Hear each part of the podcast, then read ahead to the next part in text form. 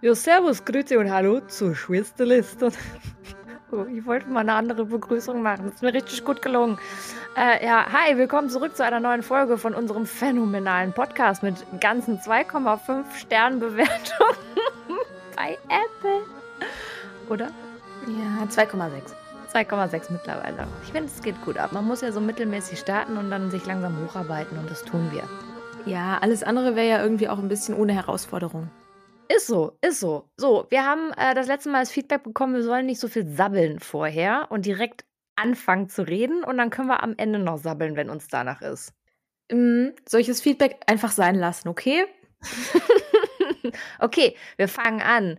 Äh, wir haben ein allererstes Thema und das hat die Stefanie Ferch mitgebracht. Also starten wir mit einem T3N-Artikel oder wie du es mal genannt hast, TEN-Artikel. Das war eine Frage an dich gewesen damals. Ey, du musst jetzt hier nicht so tun, als wüsste ich nicht, wie das ausgesprochen wird. Ja, ich habe dich gefragt, sag mal, wie wird es eigentlich ausgesprochen? T3N oder vielleicht doch TEN? Ja, ich fand's lustig. Naja, auf jeden Fall gab es da einen Artikel, der da hieß Gendern, Verschwörungen, Hirnforschung, warum MarketerInnen sich bereit informieren müssen. Der Anreißer war der folgende. Es gibt zwei Arten von Marketerinnen die die Purpose und Haltung bedienen wollen und die, die am liebsten unpolitisch bleiben möchten. Beide Lager müssen sich mit Themen wie Gendern auseinandersetzen. Warum haben wir uns für dieses Thema oder diesen Artikel entschieden, dass wir ihn heute behandeln wollen? Weil wir zwei beide ja auch häufig in unserem Beraterinnen-Dasein mit diesem Thema zu tun haben und da auch häufig mit unterschiedlichsten Kunden drüber sprechen, wie politisch oder auch unpolitisch eine Marke überhaupt sein muss, nicht wahr? Absolut, Steffi. Das hast du sehr schön angerissen. Äh, es ist ein sehr haariges und schwieriges Thema, finde ich. Das ist immer der Punkt, wenn man äh, mit Kunden Workshops macht, in dem man ähm, irgendwie beschließen möchte, worüber soll denn die Marke sprechen und worüber nicht, wo die Meinungen tatsächlich stark auseinandergehen. Ja, also hat man eine politische Haltung ganz generell und wenn ja, zu welchen Themen äußert man sich als Marke oder lässt man es komplett sein?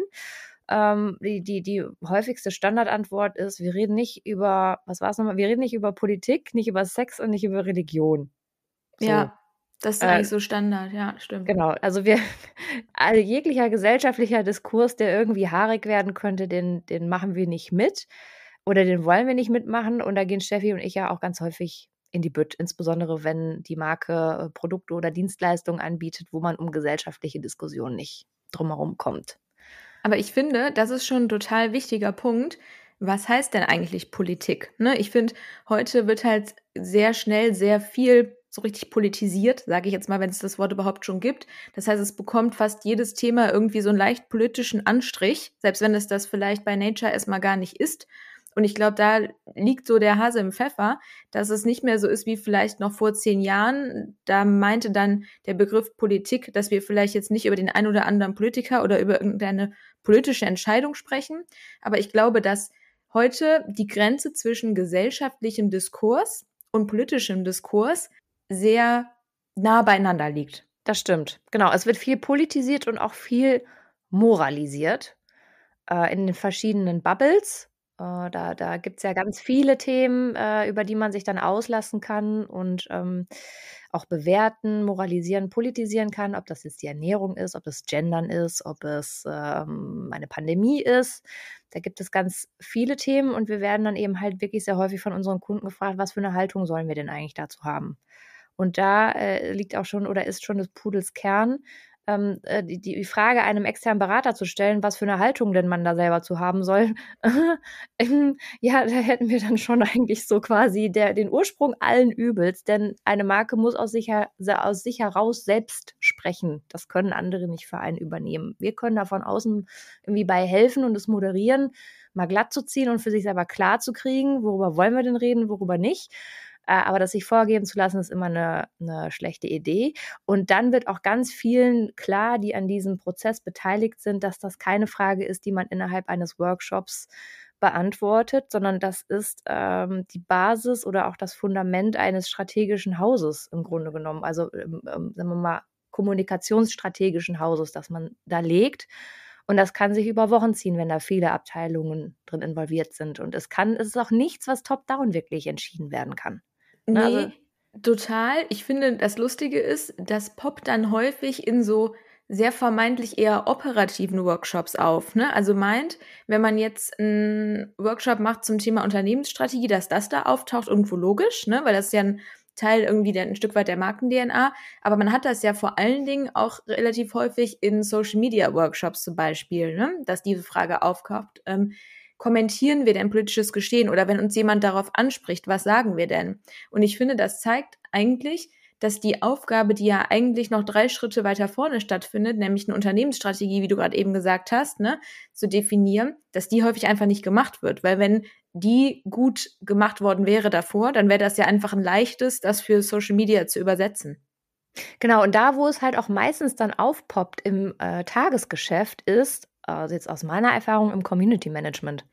Mhm. Da äh, ne, postet dann Marke XY irgendwas und irgendein äh, politisch motivierter, moralisierter Mensch, der muss sich dann dazu ergießen in, äh, in Textform und dann schreibt die Marke prosaische Texte zurück, also sehr lang. Äh, oder ja, ja. Ähm, so und, und, so und Stock im Arsch. ja, weiß ich nicht, ob Stock im Arsch, manchmal auch sehr, ähm, äh, sehr selbst sehr politisiert. Mhm. Und wenn das ehemalige Kunden von mir sind oder aktuelle Kunden von mir sind und ich ganz genau weiß, dass die Marke für sich entschieden hat, dass sie eine bestimmte, sagen wir mal, Sprachregelung oder ähm, Haltung zu einem spezifischen Thema hat und in dem Community Management gibt es dann ewig lange Texte mit einer sehr anderen Meinung oder mhm. Haltung dazu oder nicht eindeutigen Haltung dann weist das meistens für mich darauf hin, dass äh, das Memo nicht beim Social Community Management angekommen ist oder dass der externe Dienstleister, der da drauf sitzt, ähm, auch keine Anweisung bekommen hat. Also dass da kein Prozess stattgefunden hat, die politische oder moralische Haltung zu einem Thema auch so in Wort und Schrift niederzulegen. Ja. Ich muss aber auch sagen, ich verstehe es auch ein Stück weit, ne? Weil das Ding ist ja, man hat hier, haben wir eben ähm, zu gesprochen, gefühlt wird alles politisiert, heißt ja auch, gefühlt wird jede zwei Tage was Neues politisiert. Das heißt, es reicht ja nicht nur zu sagen, wie ist unsere Haltung zum Thema, weil übermorgen gibt's ein anderes, so. Und dann jedes Mal sich neu zu überlegen, ja, wie finden wir denn jetzt äh, die, keine Ahnung, vegane Kantinenwurst, wie finden wir denn jetzt, ich weiß nicht was, da, da wirst ja jeck, wer soll denn das machen? Kannst ja eine Fulltime-Stelle für einstellen. Wird dann die vegane Kantinenwurst mit V geschrieben? Furst? Ich, es könnte sein. Aber Steffi, was ist denn unsere Haltung zum Thema Haltung? Was sagen wir denn? Sagen wir, jede Marke muss eine Haltung zu bestimmten gesellschaftlichen und politischen Themen haben? Oder was sagst du dazu? Ja, deswegen meine ich, ich finde das auch selbst nicht so ähm, nicht leicht, die Antwort auf die Frage zu finden, weil auf der einen Seite sagt man ja, und da, da bleibe ich auch bei, eine Marke soll zu einer Person werden. Ne? Das ist ja irgendwo auch ein bisschen so die Königsdisziplin. Und wir neigen auch, finde ich, heute dazu, dass halt jede Person zu jedem Thema eine sehr, sehr starke Haltung und eine Meinung hat. Aber vielleicht hat man ja auch nicht zu allem eine starke Meinung, ne? weil man vielleicht auch nicht das Wissen dazu besitzt, überhaupt eine Meinung ähm, ja sich leisten zu können. Deswegen ich, boah, ich, also ich finde Marken, was Marken definitiv heutzutage nicht mehr können, ist einfach bei jeglichem politischen oder vor allen Dingen auch gesellschaftlichen Diskurs, ich würde es eher auf den gesellschaftlichen Diskurs beziehen, die äh, Hände vor die Augen zu machen und so zu tun, als hätte es die Anfrage nicht gegeben. Das funktioniert nicht. So. Mhm. Das, das finde ich ganz, ganz wichtig. Ich finde es fast, aber mein, meine Empfehlung wäre, sich, und da finde ich, gibt es schon einige ganz gute Beispiele, ähm, dass man sich als Marke so zwei, drei Themen oder zwei, drei ähm, Werte herausgreift, die einem besonders wichtig sind und die man besonders pflegen möchte, hegen möchte und vielleicht auch besonders stressen möchte. Und dazu brauchst du dann auf jeden Fall eine Haltung. Ob du zu alledem, was darüber hinaus noch existiert, und das ist ja, wie wir wissen, eine Menge eine Haltung brauchst, weiß ich nicht. Aber zu den Themen, die du ownen willst als Marke, finde ich auf jeden Fall kannst nicht so tun, als gäbe es Themen nicht. Und mm -mm. als hätte, ne, wie auf einer Party, jemand spricht dich an und du drehst dich weg und läufst, du läufst irgendwie schreiend davon, weil du nicht drüber reden möchtest oder tust so, als, als würde derjenige nicht existieren. Das geht ja nicht. Und gerade äh, in einem Raum wie so die sozialen Medien, der so öffentlich ist und wo jeder ja bei der Debatte auch zuguckt, Da kannst du nicht so tun, mhm. als hätte dir jemand die Frage nicht gestellt. Und ähm, das Ding ja. ist, ne, ich fände es ja eigentlich auch irgendwie cool, wenn eine Marke einfach mal sagt, wenn jemand einem irgendwie einen so eine gesellschaftliche Debatte ziehen möchte, hey, wir möchten gerade nicht Teil von diesem politischen Diskurs an der Stelle sein, fände ich ja auch mal völlig eigentlich okay, das zu sagen. Ne? Das Problem ist nur, ich kenne, glaube ich, die Konsequenz. Die Antwort wäre nämlich, nee, sorry, ihr könnt euch aus sowas nicht rausziehen, ähm, ihr seid auch nun mal Teil dessen und ihr müsst da eine Haltung zu haben. Und ich finde, das ist das Schwierige, dass die Anforderung bei den Nutzern so groß ist, dass Marken zu wirklich allem eine Haltung und eine Meinung einnehmen. Finde ich irgendwie auch manchmal nervig. Finde ich auch. Ähm, vor allem, wenn es halt auf so einer sehr oberflächlichen Ebene passiert. Was ich besonders nervig finde, ist, wenn dieses Haltung zeigen auf so einer sehr oberflächlichen Ebene passiert äh, durch das Profilbild abändern mit Regenbogenfarben oder irgendwelche Posts zu Black Lives Matter. Und dann passiert das einmal im Jahr und dann hat man so seinen Soll erfüllt. Also, also auf dieser Ebene denke ich mir, boah, dann kannst du es halt auch eigentlich sein lassen. Oder du machst es nicht, weil du dir einfach so sicher bist, dass du diese gesellschaftlichen Themen ähm, so abdeckst und auch lebst mit deiner Firmenphilosophie, also ob das Diversität äh, ist oder ähm, marginalisierte Personengruppen, ob das Inklusion ist, also wenn du dir einfach so sicher bist und sagst, ich ich als Unternehmer oder Unternehmerin oder als Unternehmen, als Marke, ich tue alles dafür, damit äh, wir eine, ähm, ein, damit wir ein gesellschaftliches Abbild in unserer Firma haben und das korrekt machen und äh, sich jeder gesehen fühlt, dann finde ich das total legitim, wenn man sagt, ich möchte bei solchen Marketingaktionen nicht mitmachen. Aber dann muss man das halt auch sagen, ne, wenn man darauf angesprochen wird. Ja, und ich finde, das ist so ein bisschen wie das, ich glaube, es heißt sibirisches Dilemma. Ich weiß nicht, ob du das kennst. Hm, das bedeutet. Nein, hat das was mit Eis zu tun? Exakt. Wenn du in das kalte Wasser fällst und dann da wieder rauskommst, kratzt du ab, weil du erfrierst. Mhm. Du kratzt aber auch ab, wenn du in dem Wasser bleibst. Ja, so. Heißt, mhm. wenn du. Wie das machst, machst du es falsch? Exakt. So, ich wollte da noch einen fancy Begriff nennen. Das finde ich ist in dem Fall auch so und das finde ich auch extrem undankbar an der Stelle, weil auf der einen Seite sagen immer alle, ja, ähm, hier Greenwashing scheiße, Rainbowwashing scheiße. Dabei ist ja vielleicht ein Stück weit Rainbowwashing oder heißt das eigentlich so? Pinkwashing? Pinkwashing. Egal. Mhm. Auf jeden Fall ist das ja vielleicht auch ein Stück weit die Konsequenz aus diesem gerade besagten Anspruch, dass jede Marke zu allem eine Meinung vor allen Dingen auch äußerlich visualisieren muss. Das ist ja auch nochmal ein Unterschied. Stimmt. Es kann Stimmt. ja auch sein, dass ich das intern total lebe, es aber nicht für nötig halte, mir halt mein Profilbild in Regenbogenfarben hochzuladen. Mhm. Und das ist so guter wenig Punkt. differenziert, finde ich an der Stelle. Ja, das ist ein guter Punkt. Aber zum Glück reden wir ja immer nur über die Themen, wenn es einen Anlass gibt. Das ist ja auch so das Perfide. Korrekt. es wird ja immer nur dann groß gemacht, wenn es wieder irgendwie was gab oder es einen Jahrestag gibt oder einen Feiertag oder ne, dann, dann ist es wieder in aller Munde und die restlichen paar Tage im Jahr äh, gehen wir alle ähm, unseren, unserem üblichen Business nach. Ja, also ich glaube, die Anzahl an Regenbogen-Profilbildern bei LinkedIn, die kann man äh, an weniger als einer Hand abzählen. Ne? Die verschwinden dann auch so schnell alle wieder. Okay, anderes Thema. so, wir haben noch ein zweites Thema dabei. Und zwar geht es ums Daten. Äh, Tinder hat sich überlegt, mal ein neues Feature zu releasen, nämlich ähm, mit sogenannten Swipe-Partys können FreundInnen das tun, was sie früher im Club oder in der Kneipe analog gemacht haben, nämlich zusammen die Profile äh, anderer Tinder-User stalken und angucken und dann gemeinsam entscheiden, ob das ein Match ist oder nicht. Und ich finde, das ist eine grandiose Idee und wäre ich Single, ich würde es genau so machen. Also ganz ehrlich, ich erinnere noch mal kurz, als wir beide beim Clubhouse-Hype da irgendwie hingen, als Farid Bang sein, äh, hier, wie heißt es, äh, wie, wie hieß das nochmal früher, diese Sendung hier? Nicht Herzblatt, nee, Herzblatt, ich wollte Rosenblatt sagen. Herzblatt-Talk da irgendwie hatte und wir zwei da hingen und uns die ganze Zeit parallel bei WhatsApp geschrieben haben, weil wir nicht mehr drauf klarkamen. Also ich glaube, wir zwei wären so zwei typische Kandidatinnen, äh, wenn wir nicht schon vergeben wären, seit gefühlten 100 Jahren. Ich find's mega. Ich finde, das ist doch wieder mal eine Funktion, die komplett aus dem eigentlichen Nutzerverhalten kommt. Einfach, der ja. Need war schon da, die bedienen es einfach nur. Absolut. Und ich höre aber jetzt schon die ersten wieder schreien, das wird jetzt alles digitalisiert und das ist ja gar nichts Persönliches mehr. Äh, die wissen überhaupt nicht mehr, wie man datet, dies, das. Äh, Tinder ist exakt das Gleiche, was man früher auch draußen gemacht hat. Äh, nur halt einfach wirklich sehr komprimiert und skaliert. Ich gerade vor, Was? Wenn du in der Innenstadt so lang gehst und dann die Männer so nach rechts und links schubst. Äh, du, du und du auch. Gut. Aber I got your point. Überall so Post-its dran machen. Äh, nein, es ist ja total primitiv. Das war auch früher übrigens die Kritik an Tinder, als die App noch relativ neu war, dass es mega primitiv wäre und die Leute nur aufs Äußerliche reduzieren würde. Ach ja, was macht denn der Mensch sonst? Also gehst ja nicht hin und fängst erstmal direkt eine diepe Unterhaltung mit jemandem an. Du fragst äh, erstmal ein paar Gedichte ab, ne? Entschuldigung, wie lange ist dein Geschlechtsteil, fragst du ja erstmal auch. Nein, aber die, die Leute sind doch, oder die, was heißt die Leute?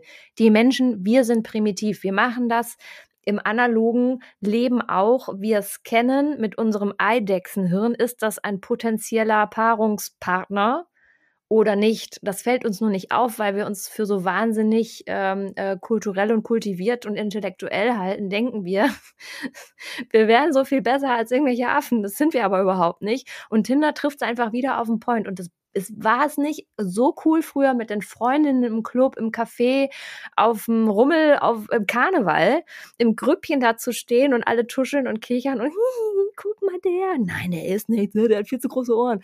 Ähm, okay, diese Unterhaltung habe ich ehrlich gesagt nie geführt, dass jemand zu große Ohren hatte. Ich wollte es jetzt nicht gesagt haben, aber ich habe es mal stehen gelassen. Nein, äh, aber ja, ich finde es eine wahnsinnig gute äh, Sache und vor allem, ähm, äh, du kannst es online machen, du kannst es remote machen, also es müssen nicht alle zeitgleich online sein. Und diejenigen, die mit einem swipen, die müssen keinen eigenen Tinder-Account äh, haben. Die können sich auch Gastzugänge äh, erstellen. Umso besser. Das heißt nämlich auch, dass wir beide, die ja keinen Account haben, uns auch keinen anlegen müssen, sodass man nicht irgendwie drei Tage später von irgendwem so geschickt bekommt, warum bist du denn bei Tinder? Hast du jemals Tinder genutzt? Nee, das war vor zehn Jahren ja noch nicht so a thing, oder? Ich habe Tinder sehr aktiv genutzt im Jahr 2000. 2014 habe ich, glaube ich, wirklich Tinder bis zum Endgegner durchgespielt. Und es sind auch eigen, einige Matches und auch Treffen dabei rumgekommen. Und dann habe ich, äh, da, war, da, da war Tinder aber irgendwie noch anders. Äh, ein Jahr später oder zwei Jahre später hatte ich Tinder immer noch und habe es auch aus Spaß einfach weitergemacht, obwohl ich da schon längst in einer Beziehung war. Und in dieser, in dieser Zeit ist der legendäre äh, Satz entstanden, kannst du dich mal umdrehen, ich kann nicht in Ruhe tindern weil ich einfach wissen wollte, wie sich die App verändert hat und auch, weil ich damals einen Artikel ja, über die App genau. Du wolltest die Funktionen testen. Mm. Absolut reines wissenschaftliches Interesse. Ich schwöre es. Ich, äh, wir waren bei einem gemeinsamen Arbeitgeber-Kunden erinnere dich, und wir haben Artikel geschrieben für ein Digitalmagazin und ich habe über Tinder geschrieben und deswegen habe ich mir die App wieder runtergeladen. Hm, genau, ich würde mal sagen, ehe das jetzt hier noch in einer äh, Scheidung endet, wir lassen das, ja? Ich bin noch nicht mal verheiratet, aber du. Ja gut, dann halt bei mir oder Trennung. Okay, wir gehen jetzt zum nächsten Thema. Ja. Auf jeden Fall Tinder-Hut ab. Wären wir 24 und Single, wir würden es echt hart feiern. Wir wären am Start. So, so da, next da topic ähm, auf das nächste Thema mich aufmerksam gemacht hast, würde ich mal sagen, du fasst es auch zusammen. Ah, toll, kalt erwischt, na gut. Ich bin über einen äh, LinkedIn-Post gestolpert in meinem Feed, den ich sehr bemerkenswert fand. Nicht nur, weil der Inhalt mir sehr zusagt, sondern ähm, auch was unter diesem LinkedIn-Beitrag dann kommentiert wurde. Und zwar hat eine Nutzerin, sagen wir den Namen eigentlich? Wir haben sie ja gar nicht vorgefragt, ob wir das jetzt nutzen dürfen. Wir verlinken mm. ja den mhm. Beitrag eh, oder? Genau, ich würde den Namen nicht nennen, weil was gibt das für einen Mehrwert? Wir verlinken ihn einfach. Es ist auf jeden Fall eine Frau, eine sehr äh, attraktive Frau, das ist übrigens ein wichtiger Punkt. Ähm, die ist äh, ähm, CEO und Unternehmerin, Gründerin und so weiter und so fort. Und sie hat halt in diesem Beitrag geschrieben, und den lese ich jetzt kurz vor, auch wenn wir den verlinken, dass man nochmal selber lesen kann und mitlachen kann. Äh, ich bin kein Female Founder, ich bin kein Wom Woman, Woman, Wom Entrepreneur. Und, und wow. Genau, also, sowas. Also, das mhm. Wort ist halt auch schon dumm, ne? Ich bin kein äh, Ladyboss, kein Mompreneur und ich bin auch kein Female äh, Entrepreneur. Ich bin Co-Founder von verschiedenen erfolgreichen Unternehmen. Ich bin CEO eines jungen Startups und ich habe bereits einige Exits erfolgreich begleitet. Übrigens, mein Geschlecht war dafür genauso unerheblich wie die Bezeichnung meiner Rolle. Ich würde mir wünschen, dass Frauen, die ihre Träume mit Beharrlichkeit verwirklichen, als erfolgreiche und ehrgeizige Personen wahrgenommen werden. Nicht als die weibliche Variante eines bestimmten Bildes, das, ein extra, das eine extra Bezeichnung braucht, teilweise auch noch mit verniedlichenden Zusätzen das gibt keiner Frau mehr Einfluss. Und mir hat dieser Titel oder dieser Beitrag total zugesagt. Äh, Steffi und ich haben in der Vorbesprechung gerade festgestellt, also ich habe bis vor drei Jahren, glaube ich, von mir selber noch als Berater gesprochen. Ich, es ist mir noch nicht mal aufgefallen, mich Beraterin zu nennen. Ah, das war bestimmt die Konsequenz, die Auswirkung des Patriarchats auf meinen Wortschatz. Richtig. Ähm, also hat mich überhaupt gar nicht gejuckt, wie ich mich da jetzt genannt habe. Und Steffi ist, glaube ich, bei ähm, Heiße Luft, ihrer ähm, Agentur und ihrem Podcast auch Geschäftsführer. ja, Punkt. Punkt. Ähm, so, und ja, zum einen, äh, warum wir gesagt haben, wir nehmen das mit in den Podcast jetzt rein in diese Folge, ist natürlich einmal das Thema, braucht es diese verniedlichenden, feminisierenden Zusätze, um herauszustellen, dass eine Frau gerade den Job eines Mannes macht oder was soll das aussagen? Das ist ja nicht. Und zweitens halt ein Kommentar, der da drunter äh, stand und ähm, ja, wir werden auch da den Namen nicht nennen, aber es hat ein Mann dann drunter geschrieben. Und zwar, wenn du schon extra deine Nicht-Weiblichkeit betonst, warum dann diese in Klammern zu tief ausgeschnittene Bluse. das ist wirklich ich, Next Level. Das ist Next Level und ich konnte nicht anders als drunter zu schreiben, also unter seinen Kommentar, ob er zu viel Lack gesoffen hätte. Äh, weil das ist äh, schon, also ich, ich bin ja nicht so empfänglich für dieses ganze Sexismus-Thema, aber diesen Kommentar, den fand ich so unfassbar dumm. Ähm, ja, und ich vor allen nicht zurückhalten. Ja, er hatte offensichtlich einen großen Drang, das nochmal hervorzuheben. Also ja, als Coach. Ein, als Coach als Coach für, äh, den, für das seelische und körperliche Wohlbefinden. Mit ihm kann man alles wieder in Topform bringen. Richtig guter Typ. Ich fühle mich jetzt auch ein bisschen besser mit dem Kommentar, muss ich sagen. Hat er hingekriegt. genau, aber worüber wir ja eigentlich sprechen wollten, ist, braucht es tatsächlich diese äh, verweiblichenden ähm, Bezeichnungen, wie gesagt, um herauszustellen, dass eine Frau gerade das macht, was ein Mann auch macht. Genau, und ich finde es wichtig, da an der Stelle zu differenzieren. Das sind ja zwei Paar Schuhe. Das eine ist grundsätzliches, ob man das jetzt Female Empowerment nennt oder nicht. Das andere ist ja, dass man so, und da ging es ja auch der Person ursprünglich drum in dem LinkedIn-Beitrag, dass man so Kunstwörter erschafft, mhm, ob es das genau. an der Stelle braucht. Das sind ja nochmal zwei unterschiedliche Paar Schuhe. Ich glaube, auch wir beide sind dafür, ähm, dass zum Beispiel jetzt Frauen nicht weniger per se verdienen als Männer und Co. Das ist ja das eine Thema. Mhm. Geht jetzt aber hier wirklich darum, ob es mehrwertstiftend ist, solche ja, künstlichen Begriffe ähm, zu erfinden oder zu nutzen, ob das dem Zwecke dient. Das finde ich eigentlich an der Stelle auch die richtige oder die wichtige Frage. Meine Meinung dazu ist, braucht diese Begriffe eigentlich nicht. Ich weiß, was sie bezwecken wollen. Ich weiß, wohin sie damit möchten. Ich bin für sowas aber überhaupt nicht empfänglich. Ich habe auch irgendwann mal einen LinkedIn-Post geschrieben über, dieses, äh, über diesen Begriff Working Mom, dass ich den eigentlich total bescheuert finde. Aber ich habe den selber für mich eine ganze Zeit lang benutzt mir ist mal irgendwann aufgefallen, dass es vollkommen sinnentleert ist, weil ich, mir dann irgendwann nicht mehr klar war, was es sagen soll, dieser Begriff. Ähm, und genauso ist es halt mit diesem äh, um, ähm, Womanpreneur, Woman and, guck mal, das, ich kann das Wort immer noch nicht sagen. Vielleicht das liegt aber auch am Anwender. das meinst, das ist ein Anwenderfehler hier mit dem Wort. Ja. Oder Ladyboss. Ähm, ich verstehe, was es tun soll. Ähm, ich glaube, es ist ähm, gut gemeint und wie immer schlecht gemacht bei, manch, bei solchen Sachen. Ähm, ich finde das viel sympathischer, wenn eine Frau einfach ihr Ding macht, ehrgeizig ist, beharrlich ist, in Anführungsstrichen ihren Mann steht und sich von niemandem die Butter vom Brot nehmen lässt. Ähm, nicht in der Gehaltsverhandlung und äh, da kommen wir wieder, aber das würde ausufern zu der Art und Weise, wie Frauen verhandeln oder für sich selber einstehen. Das machen Männer einfach anders äh, muss ich an der Stelle mal sagen, wir beide jetzt vielleicht nicht, aber wir sind auch irgendwie halbe Männer. Halbe Männer.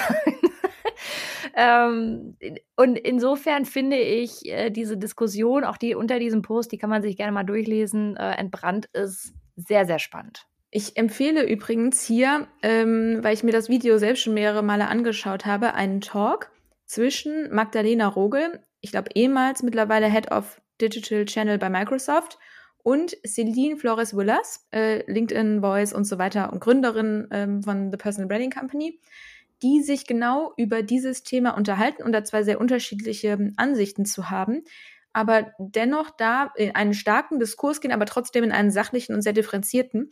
Deswegen, das können wir ja auch mal verlinken, das lohnt sich. Genau.